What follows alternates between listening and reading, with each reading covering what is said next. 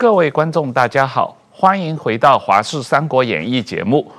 最近，中共中央召开了中央经济工作会议，对中国经济的状况和二零二二年的经济展望提出了很多意见。那么，我们请了吴家龙老师和石板先生来跟大家一起分析一下中共的啊经济状况。啊，吴老师你好。石板先生好，两位主持人好啊。那我们先看一段新闻片。美中贸易战从川普持续到拜登，中国经济明显疲软，第三季度成长大幅放缓，就连公务员都传出有人遭减薪达百分之二十五。然而，在这种情况下，北京当局对各行各业的监管依旧不松手，特别是牵连到台独疑虑的台商企业，更是被掐紧脖子。绝不允许任何人、任何企业一边在大陆挣赚钱，一边给台独顽固分子充当金主。虽然中共官方没有明白点出究竟哪些企业是台独顽固分子的金主，但是部分官方色彩浓重的中国网媒却列出对台湾政坛捐款捐得最多的十几家企业，其中名列第一的远东集团确实已经被罚款和追税，和台币大约二十亿元，并且遭收回闲置的建设用地。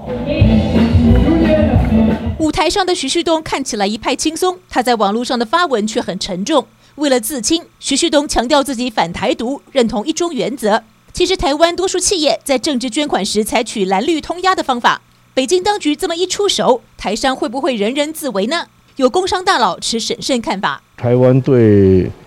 大陆的出口是四十 percent，对美国的出口是不到十五 percent，所以我们希望在亲美的状态下。应该要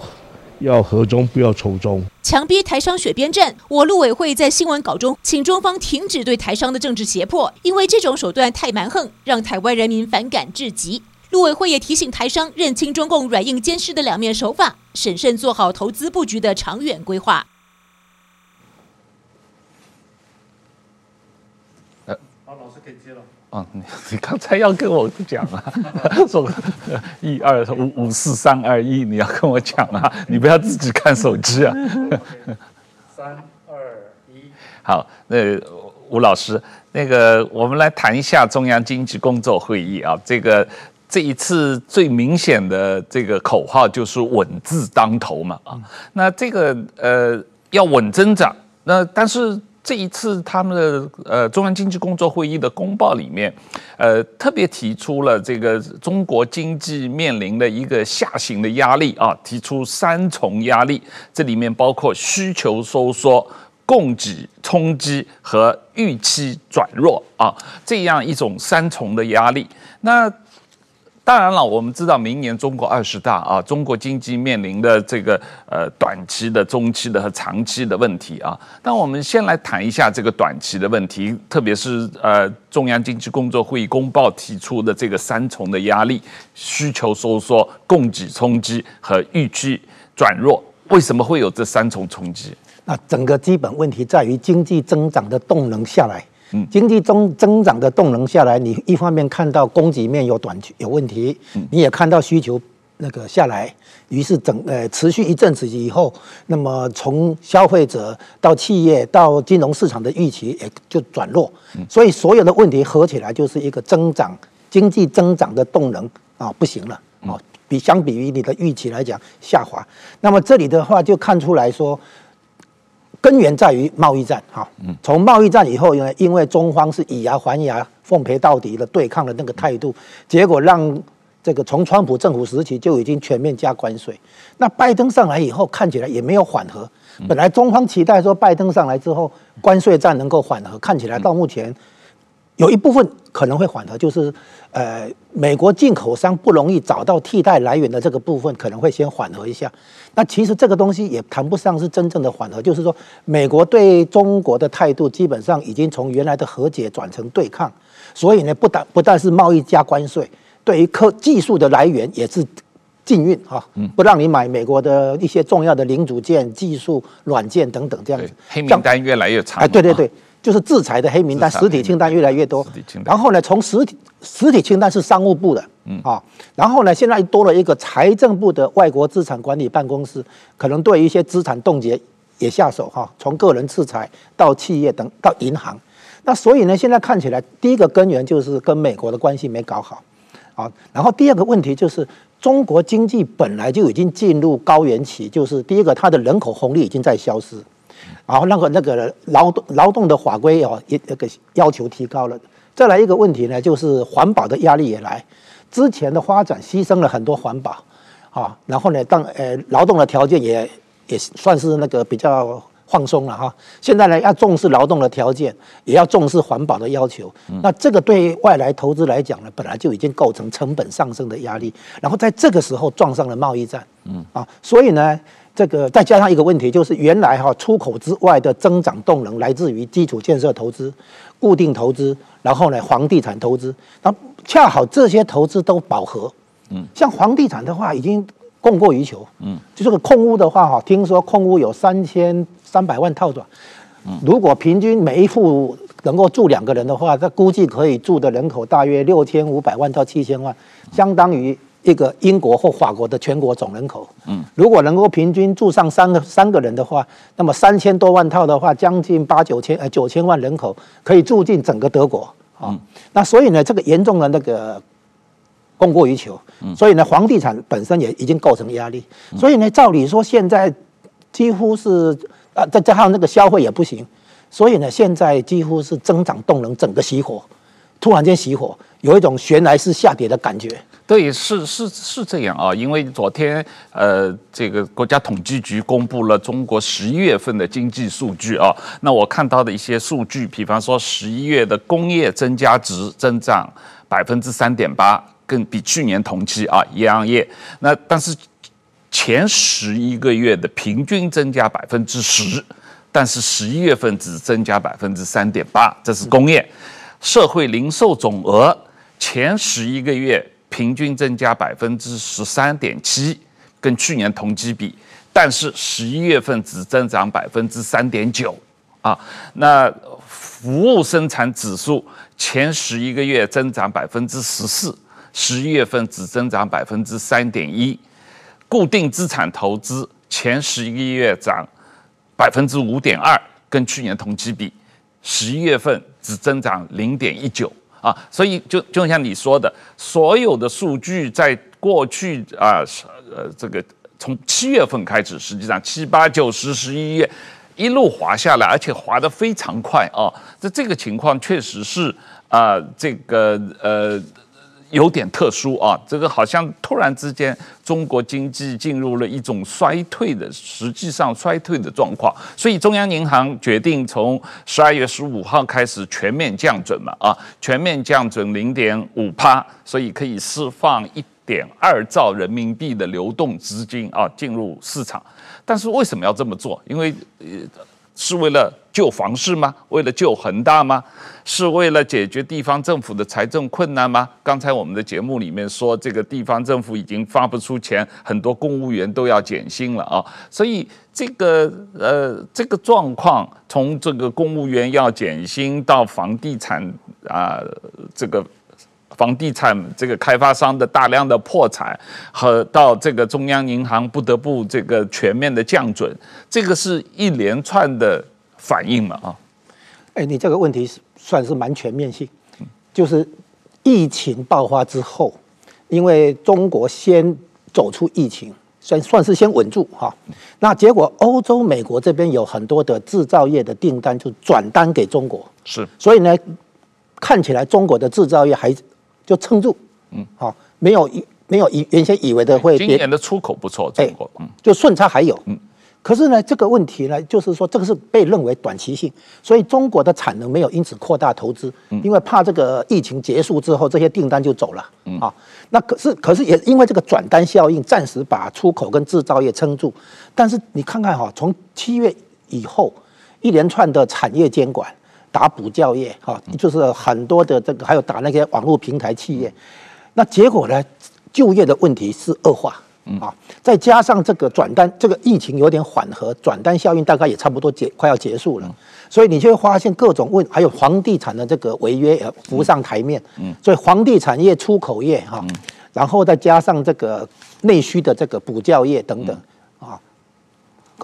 感觉上是突然间就整个集中爆发。嗯，哦，所以呢，其实很多因素已经陆陆续续在进展，然后最后整个整个出现，嗯，这是第一个。有关你刚才也这个那个数据里面看到，最近一两个月突然间下跌，啊，背景有这个因素，就是之前撑住的因素现在撑不住，呃，大概已经结束了，它的作用结束了，这个尤其是转单效应的问题结束，然后后来的这个打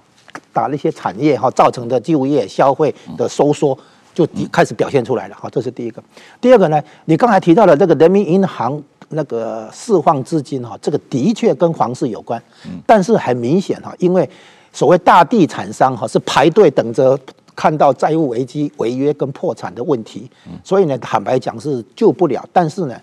中央或者人行总是要表个态，就是因为哈，它这个释放流动资金跟财政部的那种财政刺激。就是货币刺激跟财政刺激不一样，货币刺激是要透过商业银行去扩张信用，你必须有抵押品，你必须有借款的资格，嗯，商业银行才换款给你，而且当商业银行不担心这个变成呆账，我如果知道这个会呆账的话，我怎么可以贷款给你？哈，所以呢，这个货币刺激是有借钱能力的人会借到。呃，这个信用扩张了哈，那财政刺激不一样。财政刺激的话，比如说我减税啦，或者像我们这边发放一些那个五倍券啊，这种直接把购买力打入实体经济，打入消费者或企业的荷包里，让他们去消费，这个不一样哈。那现在你看到的人民银行这个是属于货币刺激。那货币刺激的话，能够撑住地产商嘛？是应该是没办法，因为现在的地产商的那个债务压力非常庞大，好几家都是一百亿美金以上的规模。嗯，那你你释放这么一点的话，坦白讲不够，而且原来就是因为要限限制这个房地产的无序扩张，必须要选择性信用管制，就是针对这个行业去限制它的信用扩张，所以呢，这个资金的话，几乎等于是表个态哦，应该是没有办法真的。阻挡住这个房地产的这个问题，然后再来，你刚刚提到地方财政啊，这个房地产的问题的确马上联系到地方财政，是因为地方政府的很多财政收入越来越高的比重是靠出让土地。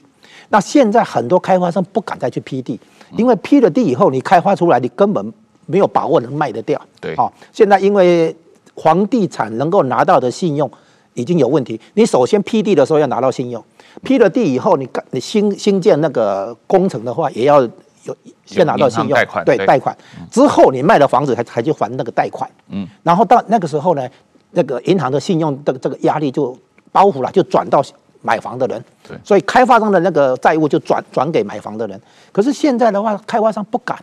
因为情况不太妙。所以呢，这个。你如果说让要他要让让他们取得贷款继续去盖的话，批地啦、新建啦，这个大概也不行。所以呢，地方政府都不能出让土地的结果，马上都爆发这个财政压力，然后呢，就公务员减薪这个问题，马上让我们联想到苏联解体之前也碰到类似的一个财政压力。苏联并不是因为它武器少啊，还是等这个战这个作战失败。不是苏联的解体，纯粹就是财政的问题。然后呢，中央财政撑不下去以后，最后向俄罗斯借钱。俄罗斯这个借一阵子，大概半个月后吧，发现不行，就宣宣布解体。那现在中国政府碰到类似的问题，就是从地方财政还有国有企业债务还没爆发嘞，国有企业也是问题。最后呢，还有银行，银行如果呆账很凶的话，就会变成系统性金融风险。那这些问题，地方财政、银行。跟国营企业最后全部集中到中央来，要由中央来处理，嗯，综合处理。那么这个地方的话，中央目前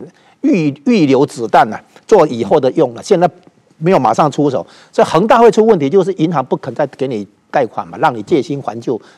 买时间嘛，就是不给的嘛。嗯，那这个意思就是说，中央在保留实力。处理后面更大的债务危机，国营企业、地方政府的这的这个债务都远远超过恒大跟房地产，所以目前看起来，地方政府要靠花债来撑新的基建嘛，坦白讲没有办法有产生效果。原因是因为现在的基建都已经达不到经济效益，比如说高铁的话，听说只有北京、上海这一条线有经济效益，其他都是亏损。那这样子的话，变成财越搞这些基建的话，财政黑洞越大。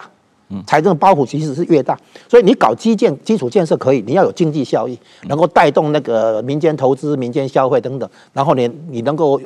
运转下去。现在如果你只是盖一个工程出出来，然后呢没有经济效益、没有运量，这样子反而会成为财政包袱，所以这个也能够称这个经济吧，也有问题。啊。目前要找到好的项目去做这个公共投资才行。如果你找不到好的项目去做的话，到时候反而变成财政包袱。嗯嗯，石板先生，这个这次中央经济工作会议啊，那还是跟前几年一样，是习近平主持发表演讲，然后李克强总结啊。但是有一些呃海外的评论员注意到，这个公报的措辞里面有一些跟以前不太一样的地方。他们举例，比方说。呃，公报里面提出坚持以经济建设为中心的党的基本路线啊，就是要重新把邓小平的这个经济建设为中心，对，作为党的基本路线提出来。第二，讲到这个共同富裕的途径，说要把蛋糕做好做大。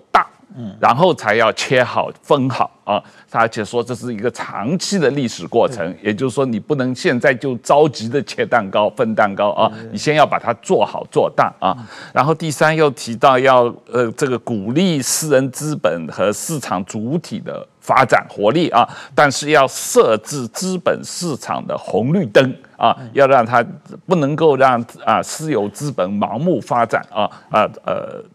所有这些。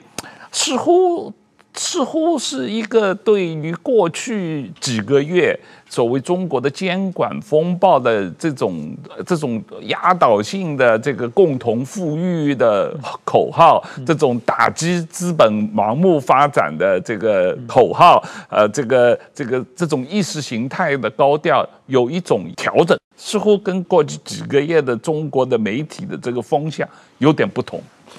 嗯，怎么说？因为现在中国，我觉得处于一个混乱期啊，经常发出各种各样的信息。到底哪个信息是今后的发展方向，还是在各个派系、各种理念、各种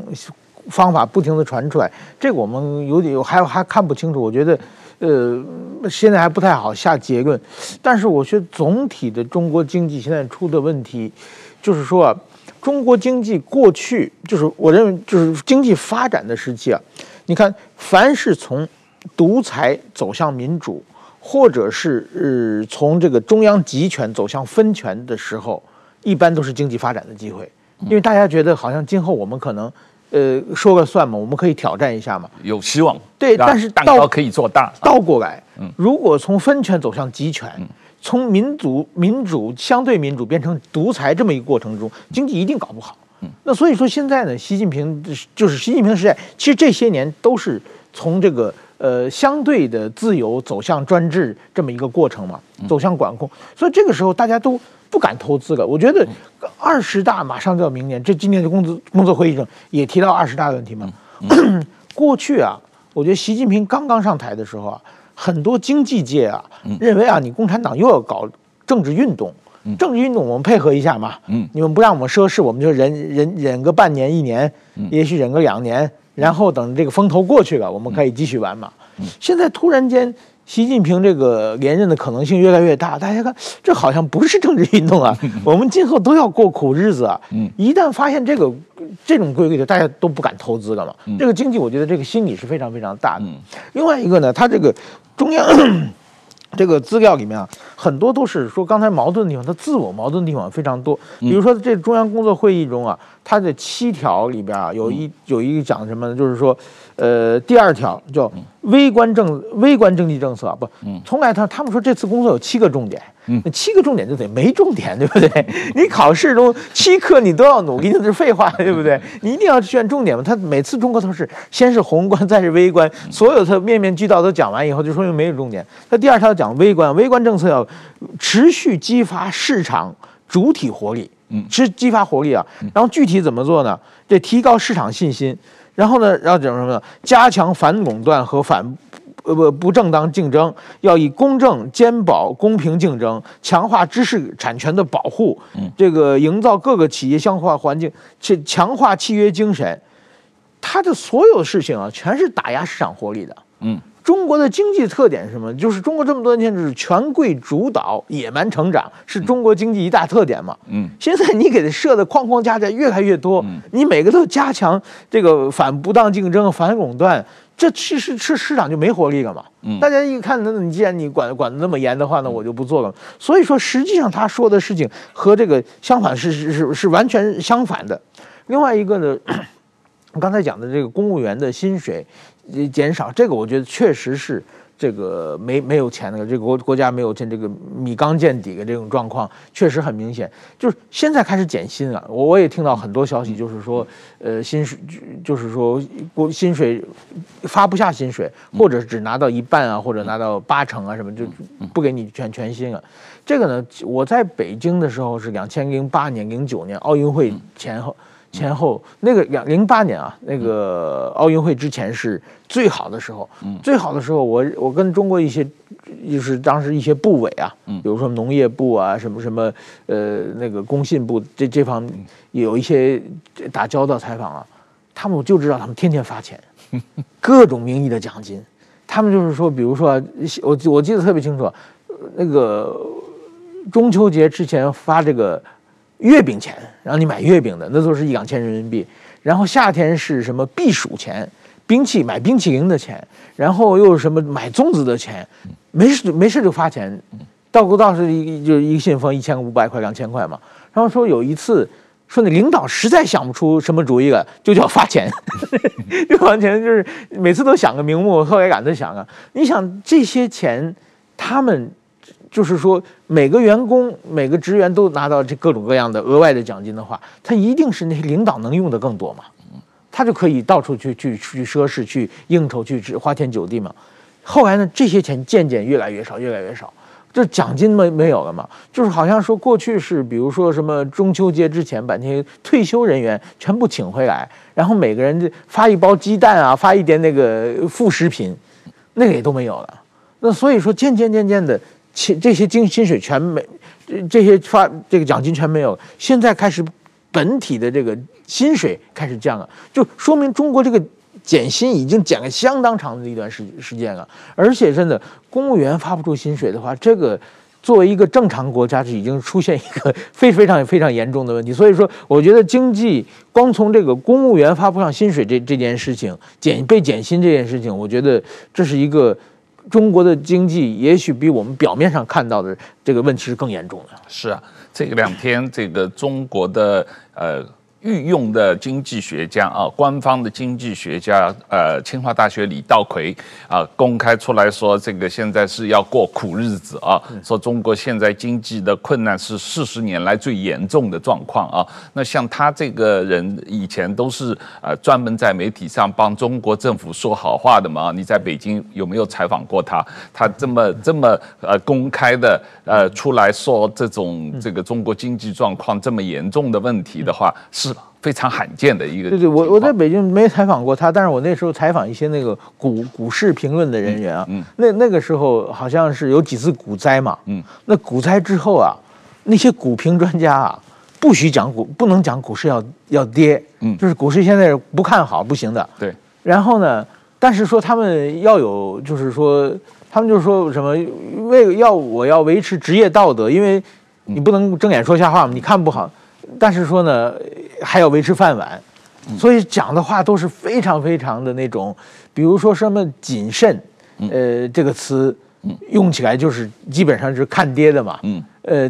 谨慎乐观基本上也是不好的，只要一把谨慎放进去，就就就是不好的词，就是都是不许不许说好话，包括那些御用文人一直只能说经中国经济好，股市只能说经济好，但是现在最近开始有人说不好了。嗯，而且在官媒上，我觉得这也是一一一个变化了。是我我也是注意到这个，刚才除了李稻葵以外，呃，楼继伟啊，前财政部长这两天也公开出来说，说这个呃，中国经济的问题一个最大的问题是统计局的数据有问题啊。他说，你如果从统计局的数据里面，你看不出来中央经济工作会议里面说的这个三重压力啊，你这个中央经济工作会议告诉我们经济有严重的下行压力，可是你从统计局的数据里面看。不出来啊，这个是财政部长啊，前财政部长说的啊，所以呃呃，不过回过头来，这个我们来讲一下这个吴老师这个呃中期中国经济的中期的问题。刚才你有谈到了啊短期的问题，我们看一下中期的问题。中期的问题就是在我看来就是一个政策目标一个严重的互相矛盾啊。刚才石板也提到了这个情况，就是呃从。从这个公报里面你要读的话，你就发现它很多政策，它又左右这个同时要做啊，又要向左又要向右啊，这个要稳增长又要防风险，要共同富裕又要增加内生动力，要国进民退又要扶植中小企业啊，要监管风暴，要反互联网垄断，要打击补教，要切断文艺新闻与非公有资本的联系。但是又要科技创新，又要保就业，要促消费，它等于是同时要做很多事情，还有什么低低碳绿能，然后又要保增长，要减生产成本，这么多的不同方向的政策要同时做，这个左右摇摆，这个造成企业家和投资者非常大的困难，无所适从。那最本质的问题就是刚才。他那个公报里面说的，我这个蛋糕要做大做好，又要切好分好啊。那你这个韭菜长都高了，我就要把你割割掉，但是你要快点长啊。那这种这种政策，我要是资本家的话，我心里发毛啊。没错啊，哎，现在你指出来这些相互矛盾，看起来相互矛盾，的确是一个不错的那个见解了哈。那我们现在先举一个例子，就是所谓做蛋糕跟分蛋糕，那。通常啊，我们以市场经济的运作来看，大家讲好蛋糕怎么分以后，大家开始来做蛋糕。有人负责做面皮，有人负责那个披萨上面的料，有人负责那个酱啊。大家分工，大家讲好怎么分饼以后，大家才投入变成一个生产的团队。啊，是所以所以做饼跟分饼其实是一体的。嗯，然后后来呢，开始分说是不是先把饼做大，再来谈分饼？哈，就像你刚才有提到，它是这样。现在的问题就是饼做不大。嗯，所以呢，你要吃多一点的话，只能靠分饼了，切到大的那一块。如果这个饼还在大的变大的话呢，大家可能不急着来炒饼要怎么分。按照原来那样子的话，你好好歹还是再多多发一点嘛。啊，就像那个石板兄刚才提到的那个零八年前后的时候，那个时候经济还好的时候，钱多的没问题嘛，大家怎么分都可以。嗯，那现在就变成说整个资金干掉了哈。嗯，那干掉了之后怎么分？哎，出问题啊。所以现在呢，你会发现。应该是分饼先解决，嗯，哈，包括用制度，用各种劳，比如说我们上班都会签劳动契约，啊，会有一个契约嘛，哈，就是说，哎，你的福利多少，你可以请多少假，啊，你的基本薪是多少，你有没有奖金等等，怎么分饼谈好了，大家就努力做饼嘛，嗯，啊，做大了我也分到分的多嘛，所以呢，其实分饼跟做饼是一体的，但是呢，他现在这个共同富裕啊，他其实啊并并没有，并不是在劫富济贫。而是劫富济党，为什么？因为党国体制有财政问题、财政危机，嗯啊，然后呢，它根本的问题在于，它没有真正去照顾所谓的社会底层或社会下层。你只是打了社会上层，这不等于帮助底层。所以你现在打了大型民营企业，你你实际上没有拿出做法来帮助中小企业。嗯，所以它严格讲只是打，而没有济。你说劫富济贫，你有劫。打劫了，但是你没有去救济到应该救济的人，所以呢，他现在这个问题就是你变成说你你中小企业也不行嘛，因为中小企业是大企业的外包商嘛，哈，大企业接了单之后分包给中小企业来做，那大企业的订单没了以后，中小企业也就也跟着没了，所以他打了大企业的结果，中小企业没得到好处，反而也不行嘛，所以他这这个矛盾在出来这里，他就是他他现在的那个。国进民退也是这个意思，就是说民间不行了以后，国有企业来接，那是国有企业本身效率就不行，对不对？大部分的税收来自民营企业，大部分的就业机会来自民营企业，啊，这个大部分的这个创汇也来自民营企业。那国营企业有它一定的作用，比如说某些地、某些关键的领域、关键的物资，可能国家出面来做，避免那个出现垄断或者民营企业。那个大吃小之类的问题，所以国有企业有本来有它一定的条件存在，但是如果你把它一直扩张的结果，那就糟糕了，那就变成伤害到市场经济本身。所以呢，现在你国进民退跟扶植中小企业这两个矛盾，你就点出来了。其实这个是很重、很严重的一件事情，就是说他打民退的是打的是大型民营企业。大型民营企业被打到了，可是中小企业没有扶起来，他没有真正感受到这个，因为中小企业要贷款的话也不容易，很多贷款都是给国营企业拿，先优先去了，国营企业再去转贷给民营企业，再去拿一点那个手续费一样，所以你会看出来，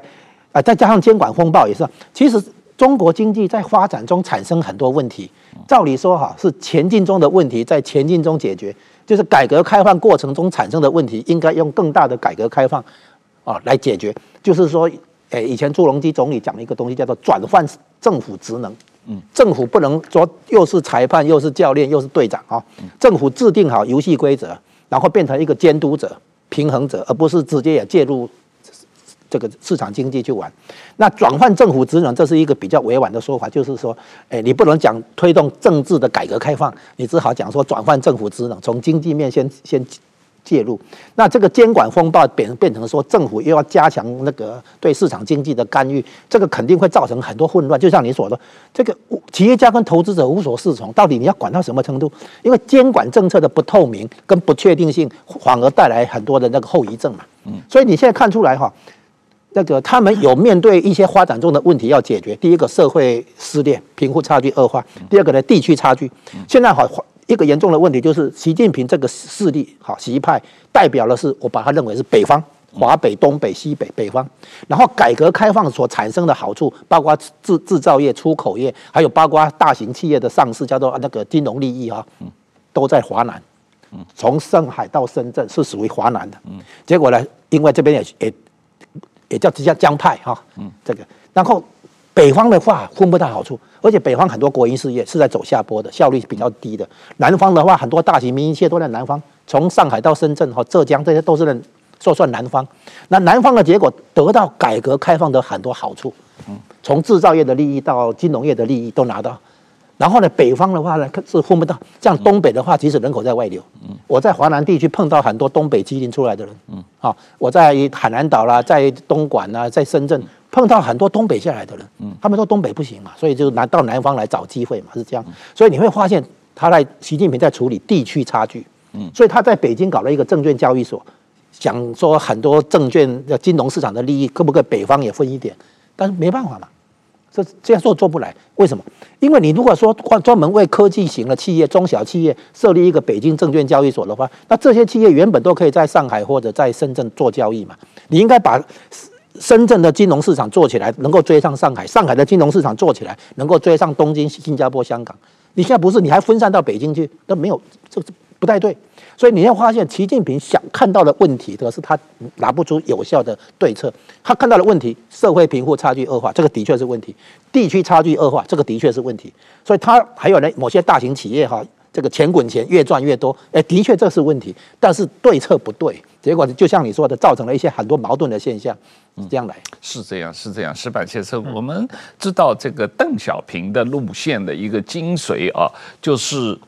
黑猫白猫论嘛，啊，就是邓小平是反对讨论什么是资本主义方向，什么是社会主义路线，他就说你不用讨论这个东西，搁置讨论，我们就埋头赚钱嘛，逮到老鼠就是好猫嘛，啊。可是习近平很喜欢讨论啊，很喜欢讨论什么是有中国特色的社会主义嘛，啊。那习近平在这个公报里面，中央经济工作会议里面公报里面就特别说要设置资本市场的红绿灯。可是谁来设置这些红绿灯？当然是共产党了啊！要设置多少红绿灯？在哪里设置红绿灯？什么时候设红开红灯？什么时候开绿灯？都是由习近平一个人说了算。那对于我在这个路上开车的人来说，实际上是没有规则的，因为我根本不知道你要在哪里设红绿灯，你要设多少红绿灯，也不知道你什么时候要开红灯，什么时候开绿灯。全是习近平一个人拍了脑袋算的。他现在这个公报就跟你这么说，我 我这这样的话，对于投资者来说，哦，对于企业家来说，所谓对于市场主体来说，就是一个无所适从、没办法抓老鼠的这个这样一个环境。我我觉得这个是非非常重要的。就是刚其实刚刚才这吴老师讲的，就是习习近平是一个北方系统嘛。这个这个其实我也有早有同感啊。但是你看，习近平他的主要官场。嗯，他其实在福建待个十七年，对，然后在浙江待个五年，对，然后去上海待个半年，然后再进。他主要的官场经历其实是在中国南方，嗯，但是其但是说呢，我我因为了解一直写个习近平，研究习近平很多年嘛，嗯，习近平确实是一个北方汉子，他的人生的人生最重要的这个人格形成期间啊，嗯，是在陕西的农村下放。那个是一直到十五岁到二十二岁半，梁家河，对，梁家河，然后到清华，然后在北京长大嘛，就是基本上他的人人格形成完全是在北方，所以说他到南方去，好像其实到南方做的事情啊，全是倒行逆施的。他在福建，他的福建的前任后任都比他想做好。他一离开福建，福建经济就好起来了。过去我们在中中国习近平在两千年以前的时候啊，我在中国的有印象是啊，南方经济都很好，广东啊、江上海啊，就是福建很差，有一一直有这么印象嘛。习近平离开以后，福建就起来了。然后呢，习近平到了浙江，到浙江，他的前任是张德江，浙江过去都是很好，他到浙江，浙江一下就不行了，马上各种的政治学习嘛。他那个《之江新语》每这个在浙江浙江日报登的他那个省委书记那个讲话，那是就是现在这个重庆的呃省委书记呃帮他呃重庆的市市委书记帮他代笔的嘛，呃那个陈敏尔当代笔，就是那个东西都是非常左的一些东西，所以说他到南方啊，就是浙江他前任后任都比他好，所以说他到哪里其实哪里都不行，他这套想法其实就就是就是北方的，而且呢。就是口号治国啊！就刚才讲自我矛盾，就是这个也是嘛。这个他整个这个工作报告看起来就是讲毛泽东时代流行一句话叫“多快好省”嘛。那个东西要 要多，对不对？还要快，还要好，还要省，做不到嘛，对不对？你告诉我重点，你要是所以说他们都都是用这种口号说的很好听，实际上做不到，你做做不到，我根本不管，就是这么一个方法。那么刚才我们讲到，就是说下一任习近平，就是说今后中国中长期会怎么办？我其实我我也一直在考虑这个问题。我觉得啊，中国的问题就是政治问题。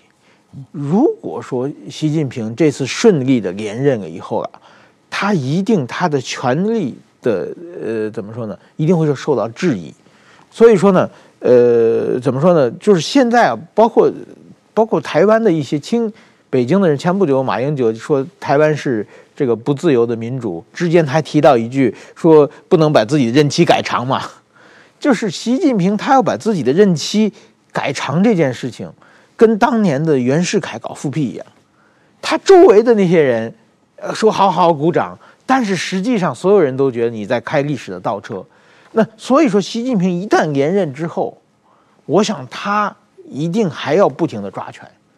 因为他觉得你们这帮人是不是看不起我？我的权利是不是来的不正当？我觉得他如果真的连任之后啊，可能因为我我读中国明史，不是有一个永乐帝朱棣嘛，他就是把他自己侄子干掉，自己呃叔叔继承皇位嘛。他上台以后一直抓权嘛，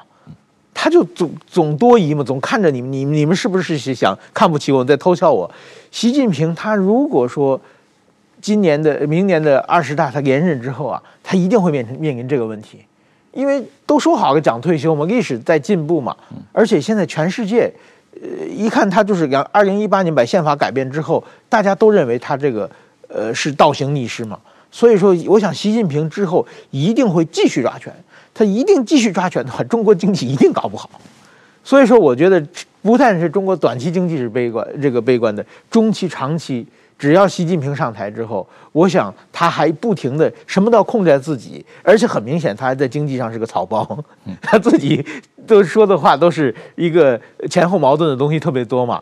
所以说我觉得这真的，如果这种体制下去的话，中国中长期经济也是一个。非常堪忧的，我劝这个台商如果有机会赶紧回来。对我们呃，这个要来谈一下这个台商的情况啊。呃，但是这刚才你有提到这个习近平啊，二零二二年啊连任的问题。实际上最近我们知道这个胡锡进，环球时报总编要退休了啊，被退休了。胡锡进我可以退休啊，习近平为什么不退休啊？这个习近平年纪比胡锡进大多了啊。这个但是呃，我我我们吴老师，我们来谈一下这个台商。问题，我们刚才那个新闻片里面也谈啊，播到了这个台商的这个突然之间被上黑名单啊，这个《环球时报》公布了一个很长的台商的名单啊，包括远东企业，包括红海，包括长荣，很多台商都上了这个台独黑名单啊。我也不知道这个黑名单怎么来的，他根据什么编制的这么一个黑名单啊？然后国台办又出来帮忙这个说这个话，他在一方面要吸引外资，一方面要这个公布优惠政策来这个吸引台资，是吧？搞统战，另一方面又随意公布台独黑名单，也不知道这个定义是什么，根据什么来决定这个企业是不是台独企业？这个。这种状况就像石板先生说的，台资企业应该赶紧跑啊，因为你根本不知道你什么时候被上黑名单啊。你怎么看这个问题？台资企业现在要跑来不及了，嗯，已经 已经来不及了哈。我们说确实的应该跑，包括地下钱庄哦，包所以会抓那个澳门赌场嘛哈，就这样来。那这个是这样子，照理说，因为中共啊有一个东西是它的号称华宝，叫做统战啊。照理说，它应该对这些来大陆投资的台商，应该是成为统战的对象，要争取的对象，就以商促政，也是透透过来大陆的台商。在大陆有利益，对不对？让影响他们回去影响台湾内政，好内部政治。结果他居然打，而且哈，以台湾的标准来讲，徐旭东肯定不是个台独嘛。对，他是蓝的，非常蓝的嘛。对，然后呢，所以他你刚刚的问题是这样，他去那个查调那个我们监察院的资料，然后呢，这个企业捐款给哪些政治人物，有有一些那个数据出来，然后他一看，哦，远气是大户，所以他就先打了，哈，是这样子。然后他是说你。诶，制裁台独分子背后的金主，他是这个概念来的。嗯，然后这个金主怎么来？就去监察院找那个，因为捐款那边政治现金可能有一些可以抵税或干嘛，然后企业就会有这个样的数据，他去查这个来的。嗯，所以呢，他变成说，呃，希望你们这些在中国有生意的这些企业，台资企业不要去捐款给这个所谓台独分子。哎，问题是这样子，他们总可以绕过。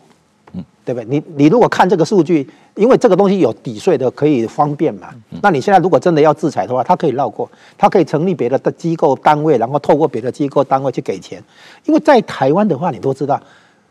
民主政治运作之下，企业一定是两边都下注，两边都给钱。你看远，你为什么不去看看远期给国民党候选人多少钱？肯定超过绿的。嗯，对啊，你你你你只说他给绿的很多钱，你不去看看他同时给蓝的更多，对不对？所以呢，我觉得这个大陆目前做台湾工作的哈，早就有问题。差不多当年唐树贝的时候还好。这个汪道涵那个时候可能还好，后来的话，现在做台湾工作的这些，真的是越搞越倒退啊！哈，那其实，比如我举一个例子，那个上一次大选的时候，郭台铭不是出来选嘛？哈，那郭台铭来美国一趟以后回来，然后讲了一些，比如说这边叫中华民国，那边叫中华人民共和国，这其实就是后来蔡英文讲的那个互不隶属的前身了啊！嗯，就是我所谓的两个中国论哈，这不是一国一中一台的两个中国论，两边都是中国的认同嘛？哈。结果国台办没有讲话，国台办没有讲话。其实应该国台办啊，应该利用这个机会来打郭台铭。嗯，郭台铭声望一定暴增。嗯，他说不定就当真的当选了啊。嗯，结果呢，国台办不讲话以后，台湾选民就说：“哦，搞了半天你是他们一伙的，你可以这样讲，他们不打你。”嗯，对吧？那换成别人讲，早就打了嘛。嗯，对吧？一样。所以这一次的话，你可以看出来国台办对台工作其实做的不到位。好，那现在呢，你应该对台资做统战。以商促政，你不是你反而把一些在台湾被认为是统派的企业、统派的企业家，你去打他。嗯，所以现在这个什么意思？就是说我连统派的台商都敢打，那些独派的更不用说了。嗯，也就是说，这个其实是在割台商的韭菜。嗯，就是说我我我并不是指，其实独派的企业好，去大陆的不会太多，去大陆投资的基本上都是统派为主，少可能有少部分的。啊，是独派的这个企业，比如说那个张荣发集团，也许在大陆有接货运啊、航航空啊这些，但大部分去大陆的都是统派企业。你去打这些企业的话，很可能就打到统派企业，几率很高。何必呢？对吧？这些应该是你统战的对象、争取的对象才对。所以如果连这个都做了，我我把它称为杀鸡取卵了。是什么时候杀鸡取卵？这情况实在不行了。嗯，所以呢，连台商你都要打，就是说你看，对阿里巴巴收割，滴滴出行收割，嗯，啊，然后呢，补教业收割，烈酒业收割，对不对？哈？还有那个什么那个外卖哈，美团这些，嗯，那你现在收割完了之后，这个背后的那些境外的投资人，什么呃，日本的软银，美国的一些基金，新加坡的淡马锡基金，他他们都受伤，嗯，那收割完了之后，现在轮到台商是这样，就是说侧面反映出。中共的那个经济也财政好，确实有很大的压力，所以必须到开始收割。你看阿里巴巴被划了一百八十二亿人民币嘛，那远期也被划了这个二十亿，哎，就是划钱嘛，其实就是缺钱了，在抢钱了。现在已经看出来，已经到了不分青红皂白，你应该争取的，你反而去划它。你你要不然你找一个真的是台独企业哈，你拿来做个样板，不是。谁都知道，以以台湾观点来看，远企怎么可能是独派？哎，独独派企业嘛，哈。所以呢，这个我说国台办的对台工作真的不到位。嗯，这个呃，现在确实是啊，他们真的是到处去割韭菜，到处去这个呃找钱啊。那包括呃，除了对台资以外，当然澳门的这个赌场了啊，然后对于香港的资本，也包括外资，这个整天就是抵制啊，整天打击啊，整天罚款啊这种情况。所以现在几乎每一天都有一些知名的国际厂商品牌。在中国关掉了，退出了这样的消息啊，这个不绝于耳，这样的情况，这个是非常的呃，这个有意义的，整个就是一个三十年的一个大的轮回、大的趋势的一个改变嘛啊。那石板先生，我们看一下这种状况啊，你你觉得这个？呃，中共党内有没有一些人认识到这个问题？有没有在这个呃最近的一些媒体或者政府的这个呃中央经济工作会议里面反映到党内有一些不同的意见？因为我注意到海外有一些评论是认为，呃，最近这个中国的媒体似乎透露出某些党内对于习近平过去一两年的这些政策的一种反弹。嗯，怎么说？现在基本上中国变成一个完全没有法，就是无法无天、不分青红皂白的事情。刚才讲台商这个问题，我想到前不久我看到一条消息，是浙江省公安厅发的一个什么治安通报，嗯，就是说有人报说有一个女女子，嗯，穿和服，报，然后警察就跑过去，然后好像好像最后是批评教育，没没没有抓起来。但是穿和服费呢违反哪条法律？凭什么你批评教育我？这这就是已经完全这这这种。如果说连穿和服的话，你都是变成警要出警，有人都报警的状况之下，那么在中国的话，你确实是真的不知道哪什么是违法，什么是不违法的状况啊。那么就是刚刚才有讲台商这些，我认为啊，就是杀鸡取卵是另外一个呢，他就是。怎么说？现在刚才讲，薪水都发不出来了嘛？呃，各特别是地方公务员薪水减薪的状况更严重，发不上。教师、警察都发不上钱的话，他看有钱，他看这个台商都是一只只肥羊在眼前晃来晃去，对不对？大的台商是肥羊，小的台商是韭菜。那韭菜长那么长，没人割，他看着就想割嘛。因为中国的韭菜已经被割好几上。我所以说，我觉得他们现在就是说，呃，在这种情况之下，我想这是严重破坏台湾的民主制度的一种做法。就是台湾的公布这个呃企业的现金的，这是提高政治的公开透明度，民主政治嘛。政治你政治需要钱，但是钱每一分钱都是公开透明的话，这民主政治才能成熟嘛。但是说现在他拿这个罚钱，另外一个我觉得啊，他说蓝绿啊，对中国来说。国民党也是台独，你们是华独，你们主张中华民国，你就是两个中国嘛，所以说照样罚，照罚不误。所以说，我觉得那最后变成台湾不得不这个企业现金要转入地下化嘛，转入地下化，其实这个是让台湾的民主倒退啊，这这是一个非非常非常的破坏台湾民主的，可能也也也也是一招了。那么刚才又在讲到中国的这些，最近有有一些报道说是，哎，好像是又强调邓小平。然后讲习近平又又少一些了嘛，比如说一些重点重要的官媒，这个问题怎么解释呢？我觉得啊，就是说，呃，我们在在北京，就是说报道中国政治的时候，也经常是有一些媒体释放出一信号，然后看看这个是不是一个呃权力斗争或者一个政策改变的一个新的方向。但是我觉得，我我们管这个叫咸鱼企图翻身。就是，但是大部分都不成功，这个折腾几下，最最后还是没翻成的事情比较比较多。然后我现在观察，就中国共产党那一面反习派有没有？有势力非常非常大，就是说包括太子党那个王岐山这个集团，包括江泽民的残余势力，包括李克强团派，诶，年轻的，包括甚至是些韩正啊什么，呃，这个胡春华这些人，基本上都是跟习近平。就是看不顺眼的政策上啊，理念上啊都是不一样的。但是我我自己观察动向的话，我认为反习派没有把二十大设为一个导，就是权力斗争的主战场。当然说如果有机会来的话，也是绝对也是想一一口作气的。但是所以说呢，虽然有一些这些动向，但是我认为二十大，他们认为二十大就你愿意上你就先上，你上满以后我们再找一个机会发起总发起攻击。所以说我我认为最近这些我个个人判断啊。就是这些，虽然偶尔的会见一些，哎，好像邓小平又回来了，好像毛泽东路线、习近平的毛泽东路线被否定的一些报道或者一些发言是有的，但是我认为权力斗争好像现在二十大之前，嗯，还是这种大型的权力斗争的可能性并不是非常大，这是我的观察了。嗯。对，吴老师，我们来谈一下中国经济的长期问题啊。嗯、这个呃比较明显的一个问题就是所谓少子化嘛啊。这个中国政府三年前开放第二胎，今年又开放第三胎。那为什么要开放第三胎？因为第二胎的政策明显失败嘛啊。嗯、那我看到一些统计数字，讲这个二零一八年中国新出生的人口多于这个死亡人口。大概五百万，啊，那到二零一九年就变成了四百万，少了将近五十万。到了二零二零年，只多了两百万啊。这个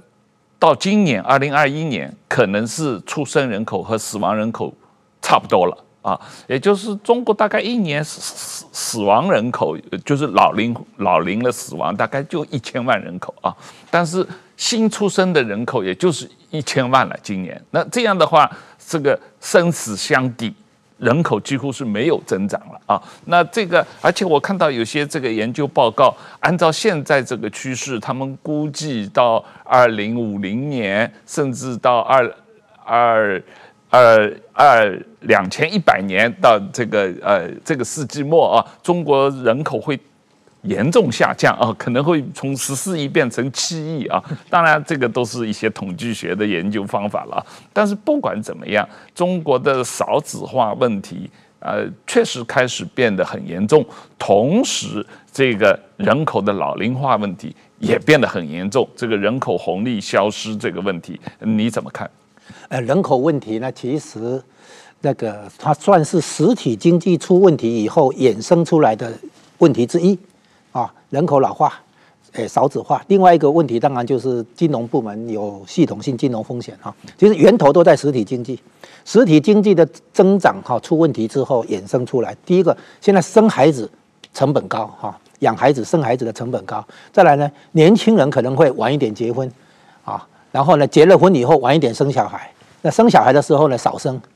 所以变成说，因为经济的压力哈，严重的影响到这个。孩子的生育了哈，那么这个问题呢，当然就会让你看到人口红利的消失啊，这个的确是这样子。那中国的改革发展的确一开始的时候就是依靠人口红利来的。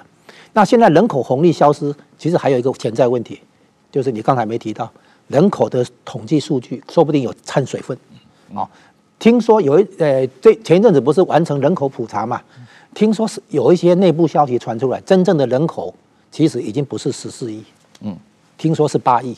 那 有我 有看到，有俄罗斯的专家有这样的研究。啊，对，这个 无从无从根据是什么？无从查证。但是意思就是说，现在人口十四亿可能是个高峰了，大概过不去了。那目前看起来是有一个问题，就是印度的人口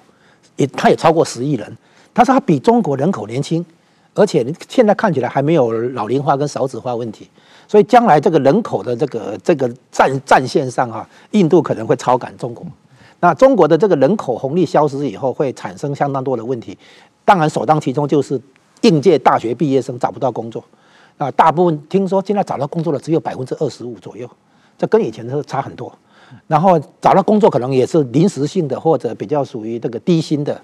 不是合乎你的专业啊这样的一个工作机会来。所以呢，人口老化的问题啊，冲击年轻人，因为年轻人要买房，买房的压力很大嘛。因为现在房子你大家也知道，然后呢，就是变成说不结婚或者晚结婚，然后晚生小孩，然后少生一点小孩，然后到最后的话，整个人口的出生率就降你这样一直降，一直降，降到最后的话，比死亡人口还要少，整个人口就开始萎缩。那么这个问题的话，的确是长期问题。然后呢，这个长期问题还不止这个人口。还有一个问题就是人人力资源、人才的问题。就是说，原来中国的大学毕业生，尤其理工科的毕业生，可以让国际跨国企业来台来来来中国寻找这个理工人才。所以呢，其实很多跨国企业在中国设有研发中心。然后呢，美国这边一一到晚上，中国这边白天，它的研发作业可以二十四小时，透过那个网络嘛线上。那现在呢，这个出了这样的人口问题以后，估计哈，再加上这个美中关系不好，很多那个研发据点会撤离。就是中国经济原来是世界工厂，后来呢世界市场，后来呢世界研发中心，它是融入国际资本主义体系里面有这三个阶段的。所以很多的那个高阶人才、理工科人才啊，中国可以产生，以前是六百万，现在好像可能到更多。就是这些理工人才，还有硕研究所的，